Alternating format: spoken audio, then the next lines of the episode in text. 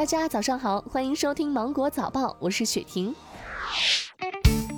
六月二十号起，电子客票将在全国普速铁路推广实施，覆盖一千三百多个普速铁路车站。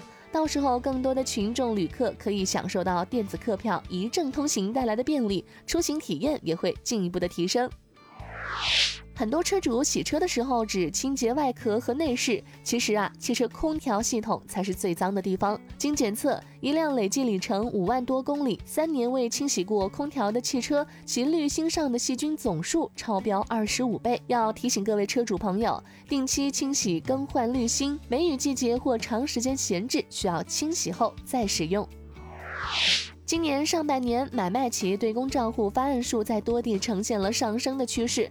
据公安部门推送的线索显示，涉案账户大多与电信诈骗、网络赌博等各类违法涉罪资金流动有关。警方提醒，近期部分中小市场主体经营困难增加，部分人群就业压力上升，要警惕不法分子钻空子。湖南长沙一位叫做小肖的女孩，用全能车 APP 开锁了一台 OFO 小黄车，却在骑行中摔成伤残，谁该为意外担责呢？小肖把全能车和小黄车所在公司一同起诉到法院，刹车失灵致人伤残，法院判定两家公司各担百分之三十的责任。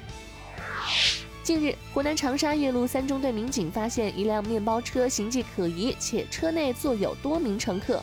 面对民警的询问，驾驶员驾车闯红灯，加速逃跑。民警随即驾驶警车尾随其后，在驾驶员连续闯过两个红绿灯后，趁着前方路口车辆排队，将车辆拦下。民警发现驾驶员身上有酒气，经过检测，驾驶员已经达到了饮酒驾驶的标准。驾驶员表示自己呢是某工地的负责人，由于天气炎热，就喝了一点白酒，还表示你们追我才跑，不然我不会跑的。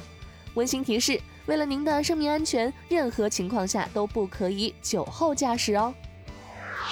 近日，一名女子来到湖南长沙星沙消防救援站门口求助，称其手上的戒指由于受到了挤压，紧紧咬住了其手指，无法取下。消防站立即组织两名有经验的队员对该女子进行救助。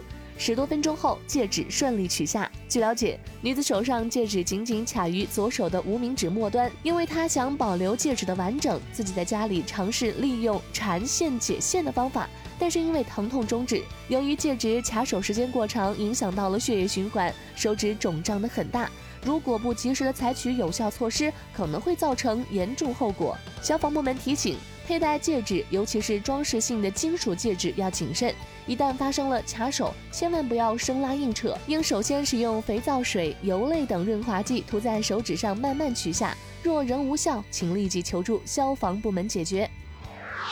受疫情影响，关闭了近五个月的香港迪士尼乐园已经重开了，游客需要预先购票及网上预约才可以入园。香港迪士尼表明，入场人数将远低于原本的上限。各游乐设施以及餐厅只会容纳一半的人，迪士尼角色与旅客近距离互动和拍照的环节，以及大型的巡游表演则会暂停。